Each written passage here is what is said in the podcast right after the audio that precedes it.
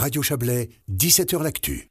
Nous vous en avons parlé sur notre antenne. Le BioArc de Monté a accueilli, c'était lundi soir, le Pitch Challenge 2022. Comprenait une épreuve au cours de laquelle les étudiants disposaient d'un visuel et de 80 secondes seulement de discours pour convaincre un jury et le public d'investir dans leur projet. Puis, en marge de cette compétition oratoire, les personnes présentes ont pu entendre un exposé d'une demi-heure intitulé Sécurité de notre approvisionnement électrique, problèmes et solutions. Il était présenté par le professeur de la HESSO Valais, Philippe Jacot. On agite beaucoup actuellement le spectre d'un blackout possible cet hiver, mais n'est-on pas en train de se faire peur pour rien? Nous l'avons demandé à Philippe Jacot. Ah non, on se fait pas peur pour rien. Je pense qu'il faut rester un petit peu tendu. On a un effort à faire, ça c'est certain. Par contre, la différence, c'est que de crier au blackout, à mon avis, c'est un petit peu exagéré. La première chose qu'il y a, c'est qu'un blackout, si vous regardez historiquement, les blackouts n'arrivent pas parce qu'il y a un manque de production.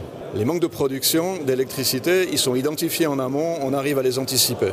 Les blackouts arrivent parce qu'il y a des erreurs humaines, parce qu'il y a ce qu'on appelle en, termes d'assurance des actes de Dieu, des, des, événements totalement imprévisibles, la chute d'un arbre par exemple sur une ligne électrique qui conduit à un blackout. Donc il faut faire la différence entre des pannes d'électricité abruptes, des blackouts non planifiés, et puis des délestages qui seraient planifiés et annoncés à l'avance. En matière euh, d'approvisionnement, la Suisse aujourd'hui est un bon élève. Jusqu'à maintenant, en tout cas, on n'a pas été un mauvais élève. Je pense que la combinaison nucléaire-hydraulique était une bonne solution, en tout cas pour la fin des années 60, pour les années 70, 80 et 90 peut-être. À l'heure actuelle, je pense qu'on pourrait faire mieux pour notre production d'électricité, notamment dans le développement des énergies renouvelables. Je crois qu'on est quand même assez lent là-dedans. Hein. On a quelques dizaines d'éoliennes. L'Autriche, qui est un pays comparable, en a plusieurs milliers, je crois. Du point de vue des panneaux photovoltaïques, dans notre canton du Valais, il y a beaucoup de soleil. Si vous regardez les toits des maisons, ils sont très peu couverts. Donc on peut véritablement faire beaucoup mieux de ce point de vue-là, ça c'est sûr. Il y a des problèmes, mais il y a des solutions. Est-ce que la Suisse pourrait être un peu plus égoïste et puis euh, moins distribuer de ce qu'elle a pour euh, pouvoir se prémunir de problèmes ben, de blackout ou de délestage? L'électricité, ce n'est pas une commodité comme les autres. Ce n'est pas quelque chose qu'on produit, qu'on met dans un camion et qu'on va livrer à un endroit bien déterminé. C'est quelque chose qu'on injecte dans un réseau. Et le fait qu'on soit très connecté avec l'Union européenne fait que l'électricité, elle va là où elle veut, selon les lois de la physique. Mais essentiellement, pour une bonne partie de notre production qui est injectée sur le réseau à très haute tension, on n'arriverait pas à l'empêcher d'aller vers l'Europe. Corollaire, on n'arrive pas à empêcher des productions allemandes, françaises ou italiennes de venir chez nous. Vous avez parlé de la France et de l'Allemagne, deux pays qui vont vers de gros problèmes et qui sont de gros fournisseurs, notamment pour la Suisse. Voilà, c'est ça. Donc le paysage de production dans ces deux pays a, considérablement changé. À mon avis, l'Allemagne, c'est un petit peu temporaire. Ça peut être résolu sur une échelle de temps de 5 ans. Ils ont un problème surtout de réseau.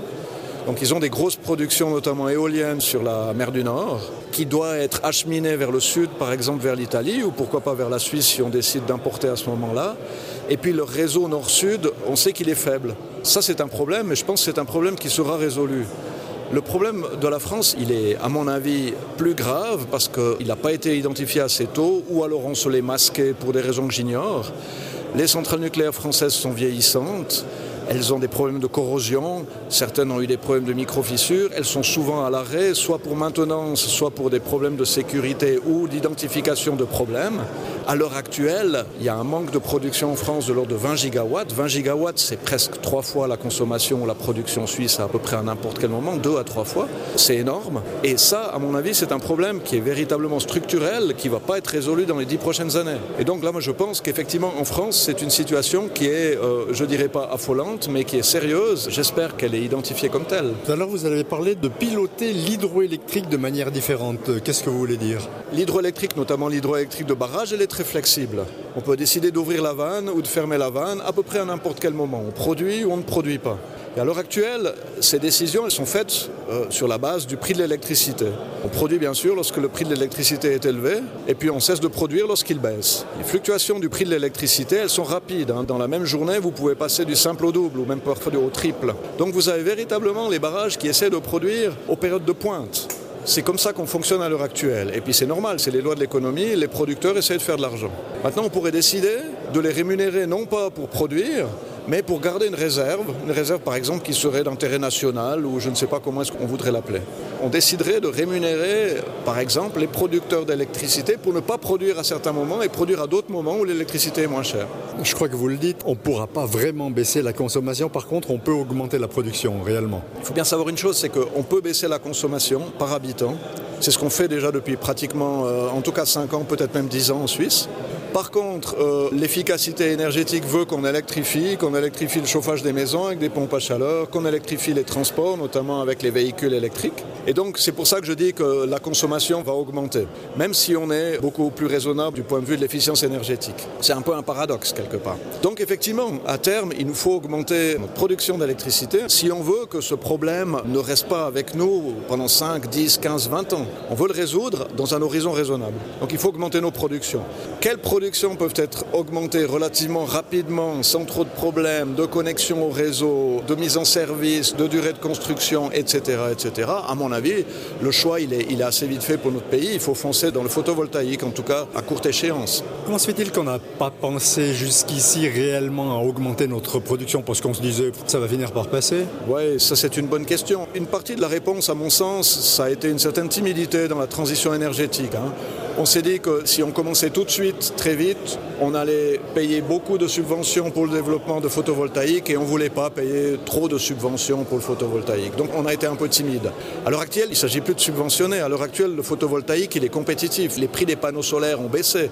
Le seul goulot d'étranglement, peut-être, c'est la taille de l'économie, des entreprises qui sont capables de poser des panneaux solaires. Développer le renouvelable, on l'a compris, Philippe Jacot, mais vous dites on doit investir plus dans les systèmes électriques et il faut vraiment mette les moyens. C'est quoi finalement une décision politique? Je pense que c'est une décision politique. C'est une décision politique qu'on a eue dans la, à la fin des années 60 de se lancer dans le nucléaire plutôt que dans le gaz ou le charbon pour produire de l'électricité. Ce sera une décision politique maintenant de se lancer dans le photovoltaïque, dans les renouvelables. On l'a déjà prise, mais là on nous demande de la reprendre et puis de la reprendre peut-être avec encore plus d'intensité. Voilà, c'était donc Philippe Jacot, professeur à la HESS au Valais où il dirige une équipe de recherche dans le domaine de l'énergie.